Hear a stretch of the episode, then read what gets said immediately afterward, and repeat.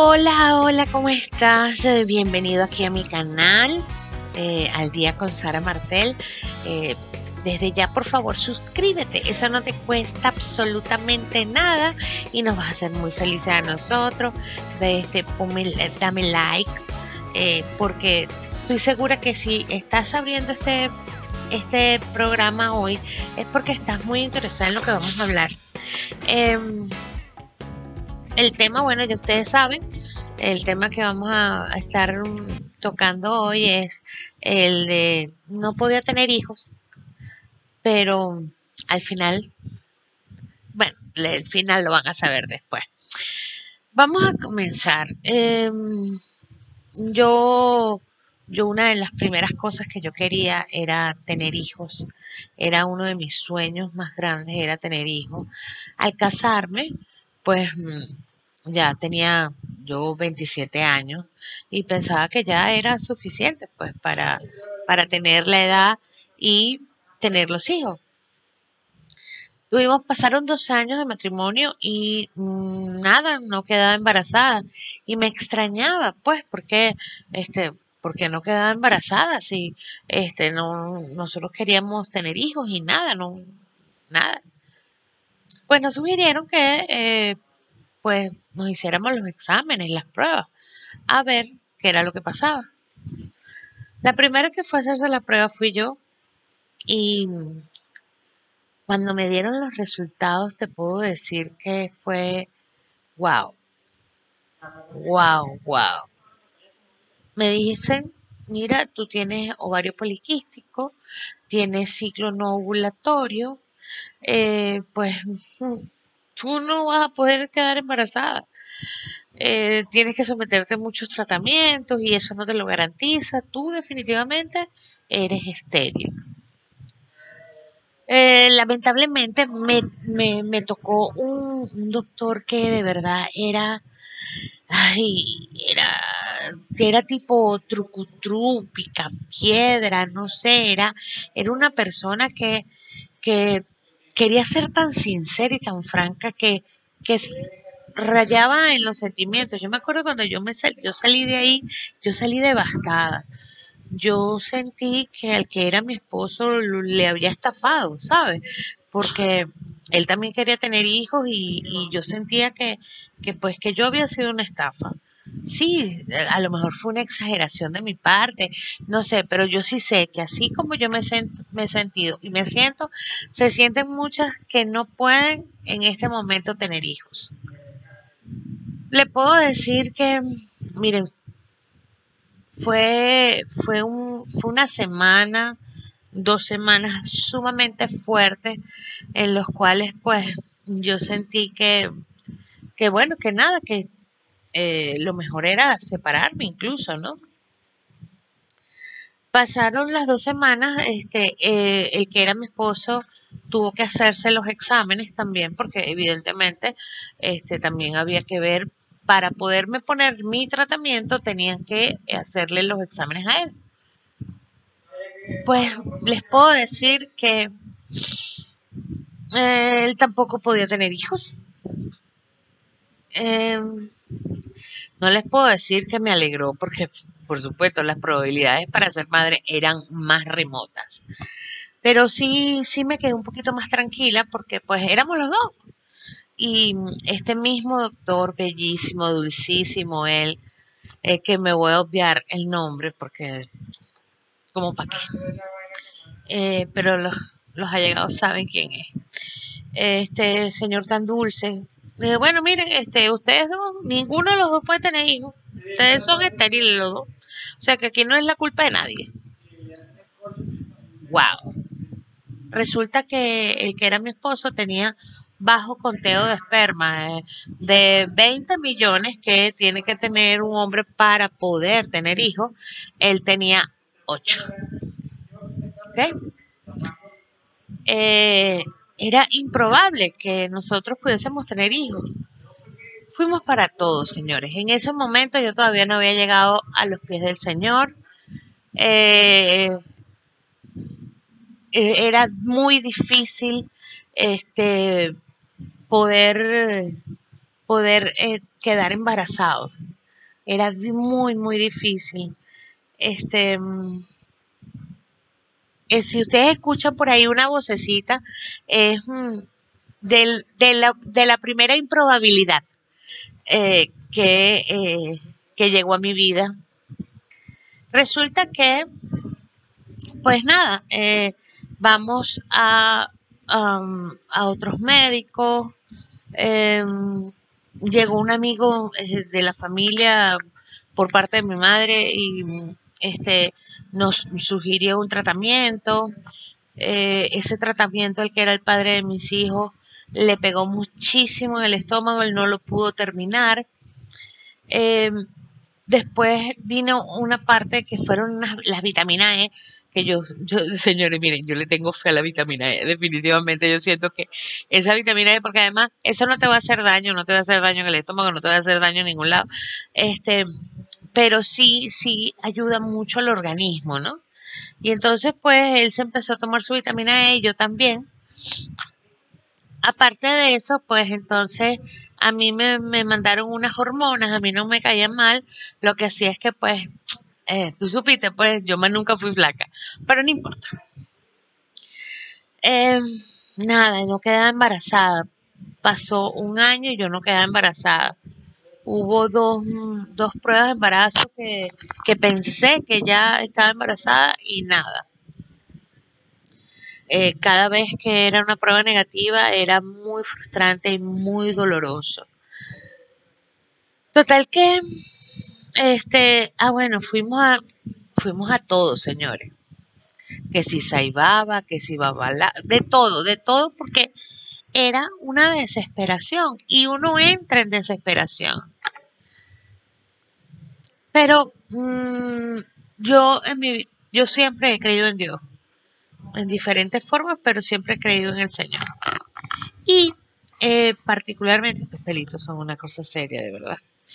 Este, yo estaba haciendo mi tesis y resulta que estaba también en tratamiento, pero eh, para los que han pasado por esto y para los que no, les voy a contar. Eh, resulta que si tú eh, estás haciendo tratamientos para quedar embarazado, tienes que estar pendiente de los, de los ciclos de ovulación, tienes que estar pendiente de la temperatura de este tu aparato reproductor. Tienes que estar este pendiente de la postura cuando tú vayas a, hacer todo eso, ¿no? Este que tienes que si unas almohadas en las caderas, eh, que te tienes que quedar 30 minutos así, asado. De verdad, miren, es realmente estresante.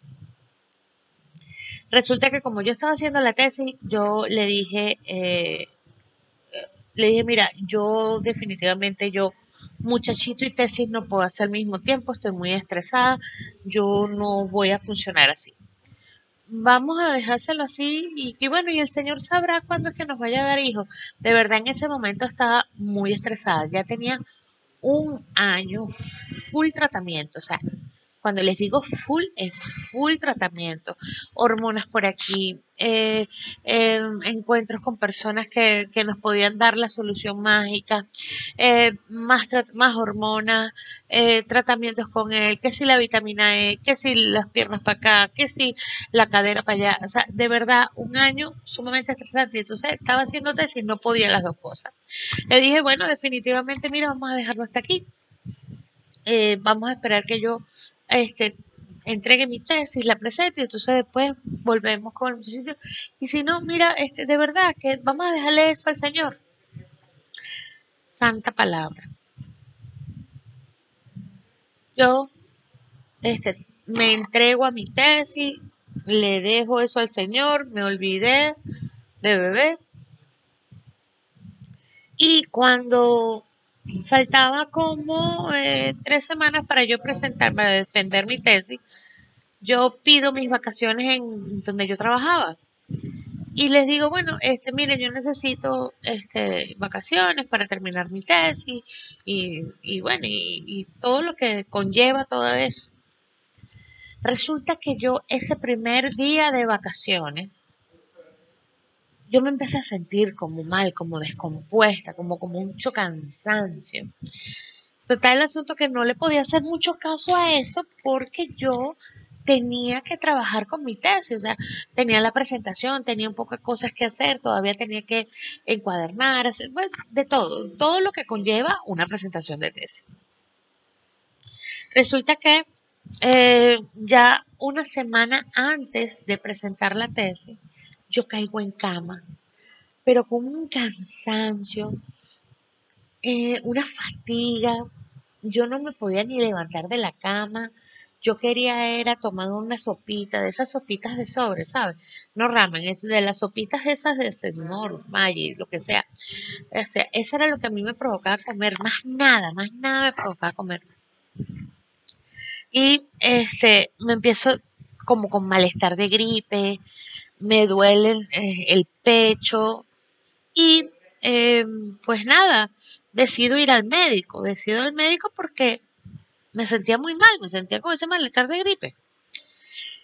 Y cuando voy al médico, yo le digo al, doctor, mire, mm, yo me siento así, asado, me, me oculta, tal, me dice, vamos a hacer una cosa, vamos a hacerte una placa, porque yo creo que tienes como un principio de bronquitis. Cuando yo salgo del médico, yo digo, ay, yo no me voy a hacer ninguna placa, yo no tengo tiempo para eso, ajá, si tengo bronquitis, no tengo nada de bronquitis. Y me fui.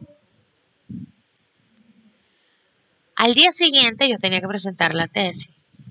Yo mal, tenía quebranto, me sentía súper mal y bueno, a la final fui, me vestí, me atavié, hice todo lo, lo, eh, pertinente a la tesis presento, saco 20, 20 sobre 20, 100 de 100, eh, como ustedes quieran, la máxima nota pues.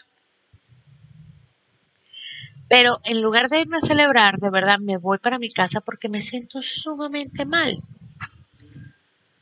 Pero algo en mí decía algo, algo diferente. El que mi esposo se va a trabajar y yo me quedo en la casa y digo, yo no sé, señor, pero yo creo que yo estoy embarazada. Y llamo a la farmacia y digo que por favor me lleven un, eh, una prueba de embarazo. En el momento que llega la prueba de embarazo, llega el que era mi esposo también a la casa. Y me dice, ¿y eso? Es que yo creo que estoy embarazada. Bueno, no te pongas a hacer eso, porque tú sabes que dejamos el tratamiento, quédate tranquila, no quiero que te desilusiones, tú has sufrido mucho, que no sé qué. Digo, bueno, pero yo me lo voy a hacer, ¿cuál es el problema?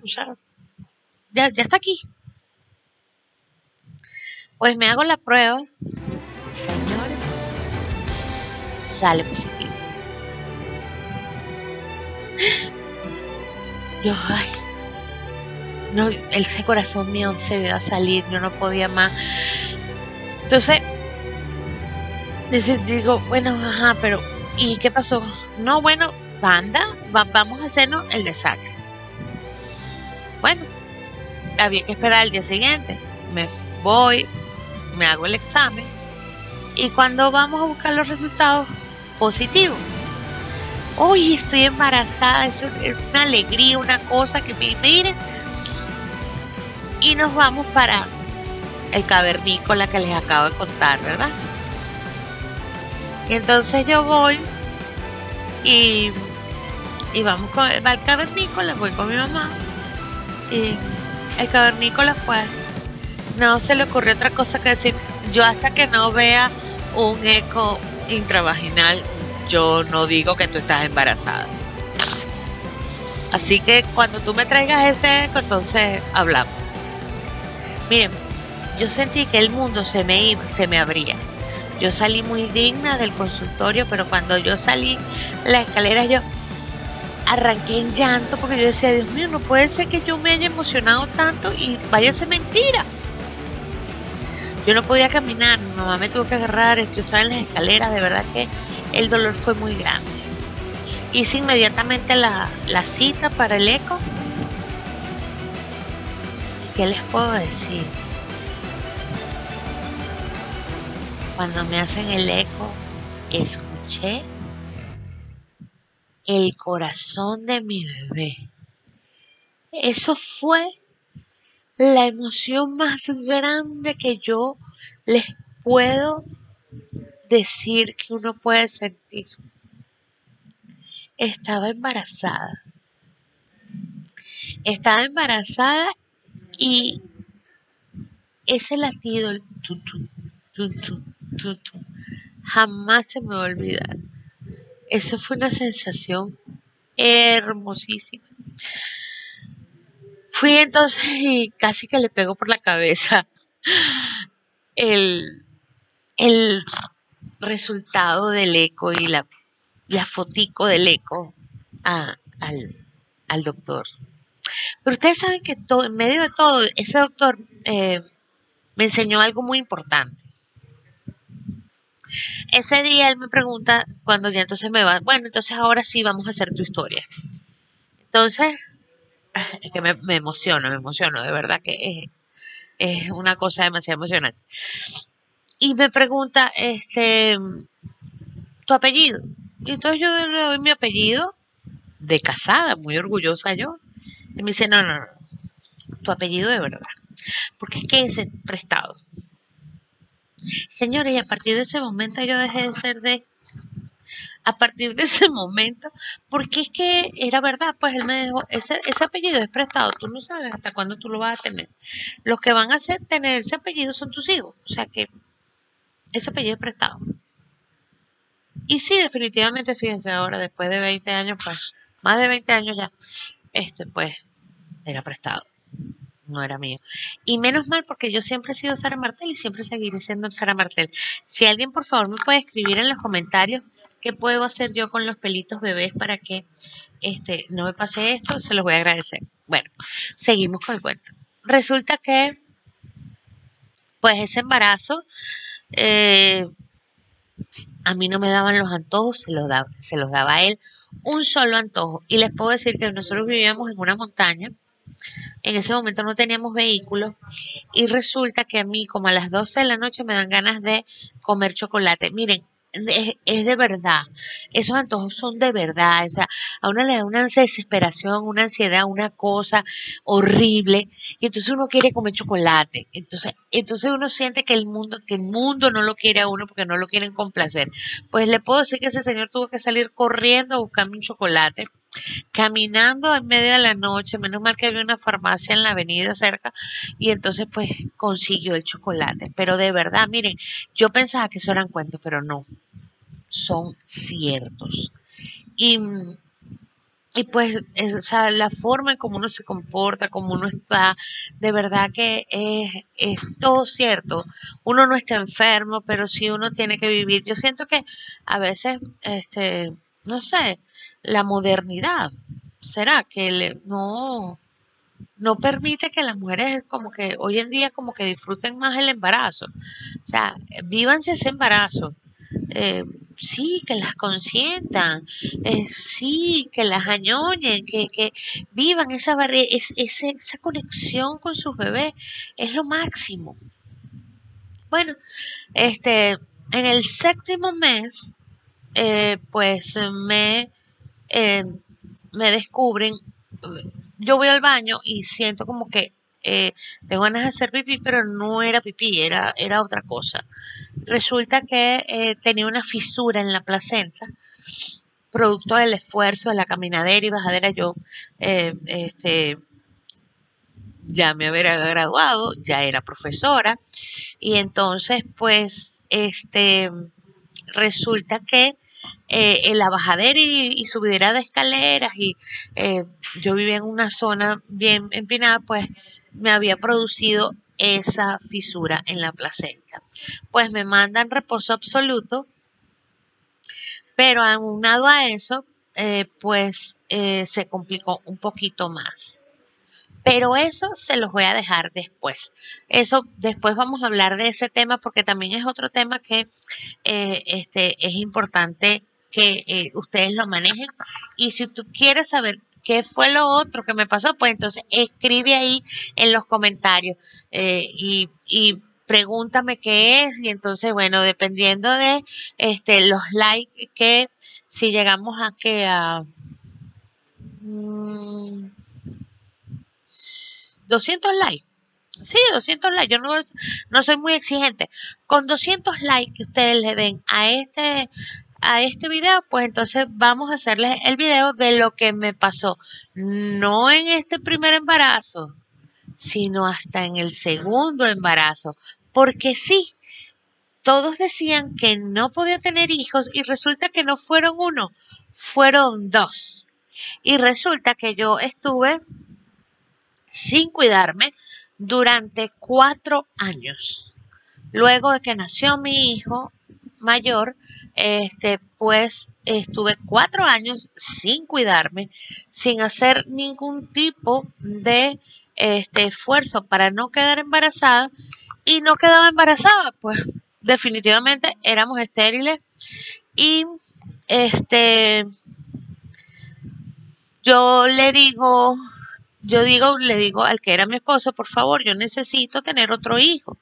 Y él, mm, de verdad, muy razonablemente me dice, eh, tienes que, no, no podemos someterte otra vez a ese tratamiento, tú no te la vistes bien, eh, ya existe eh, Ángel Adrián y entonces él necesita a su mamá.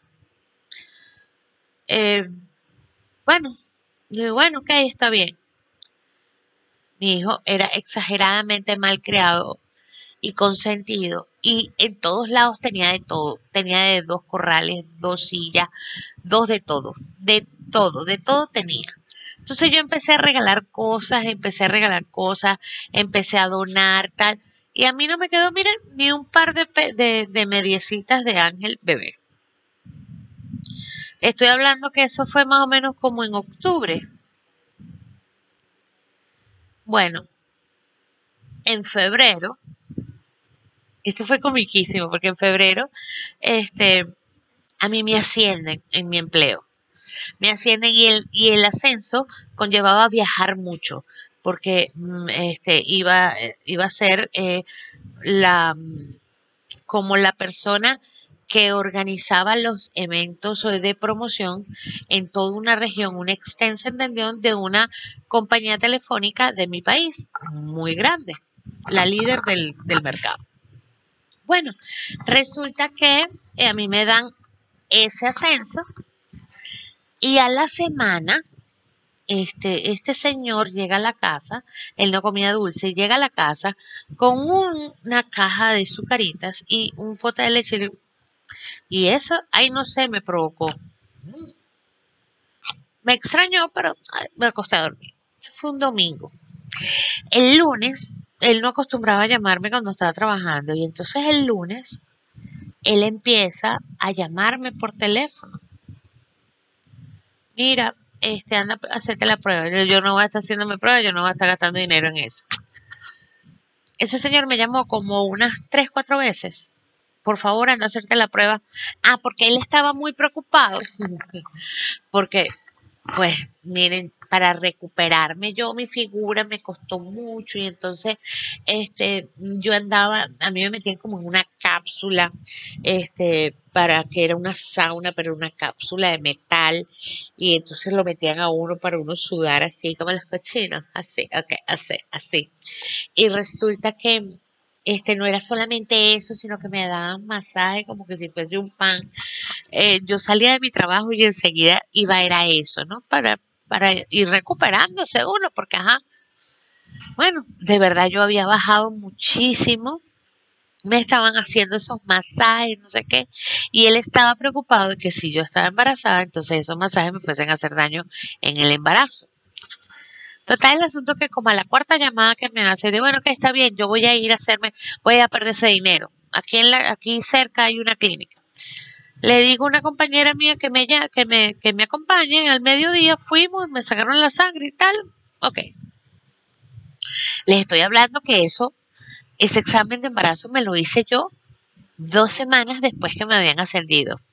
Gracias. Bueno, me dicen, no, como a las 2 de la tarde eh, llame. este, ya le vamos a dar el resultado. ¿Ok?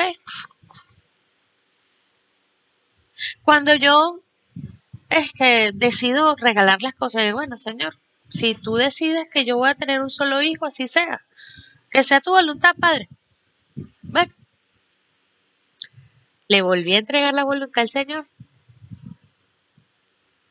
Resulta que cuando yo llamo a las 2 de la tarde, la señorita que me dice, ay, felicitaciones, es positivo. Yo, ¿cómo? Ay, pero es malo. No, no, no, no, no, no, ya va, dígame. ¿Cómo? ¿Es positivo? Sí, es positivo. Pues yo me he fajado a llorar, señores. Pero a llorar que salió mi jefe que me había ascendido hace dos semanas, cabe destacar nuevamente. ¿Qué pasó? ¿Qué pasó? Y la compañera mía le dice, está embarazada. Se podrán imaginar la alegría, la emoción que a mí me dio estar embarazada nuevamente después de cuatro años que nada que ver, que nosotros no pensábamos que íbamos a poder tener hijos, pero en las dos oportunidades Hoy en día lo puedo, lo puedo pensar y lo puedo decir. En las dos oportunidades, la frase esencial fue, Dios mío, haz tu voluntad, si es tu voluntad que yo tenga hijos, será, si no, no. Y pues les puedo decir que sí, que esta fue, que esa fue una de los mejores momentos de mi vida, seguir con mi empleo, pero los 200 likes y le digo qué pasó en este embarazo. Pasaron muchísimas cosas, de verdad. Eh, y este, ella nació una niña espectacular. Y eh, el Señor no solamente me bendijo con uno, me bendijo con dos.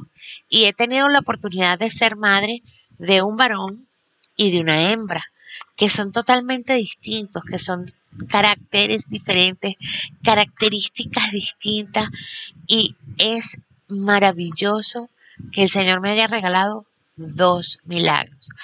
Así que, si tú que estás viendo este, este video, crees que te han dicho que no puedes tener hijos, que has visto mil médicos y te dicen no es imposible, que tiene, que tienes los mil testimonios de gente que no, pues aquí tienes un testimonio que no fue solamente uno, fueron dos. ¿Ok? Y te puedo dar fe que yo estuve cuatro años que no me cuidé. Y antes de tener al primero, estuve un año intensamente haciéndome tratamiento. Pero hubo la clave. ¿La clave cuál fue? La voluntad. Se la dejé al Señor. Cuando uno le deja la voluntad al Señor, pues Él se encarga definitivamente se encarga.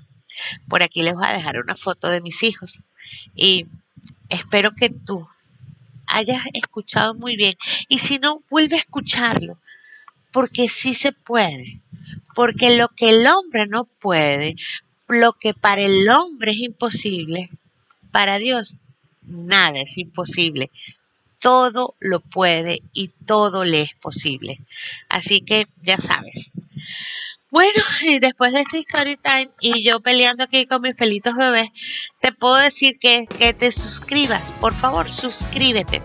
Dale like si te gustó. Recuerda, si llegamos a los 200 likes, pues entonces les voy a, les voy a estar hablando de lo que me pasó en los dos embarazos, que es algo muy delicado, que la gente siempre comenta mucho, pero eh, no, no los orientan bien y verás que te va a interesar muchísimo. Así que ya sabes, dame like y suscríbete. Se les quiere. Chau.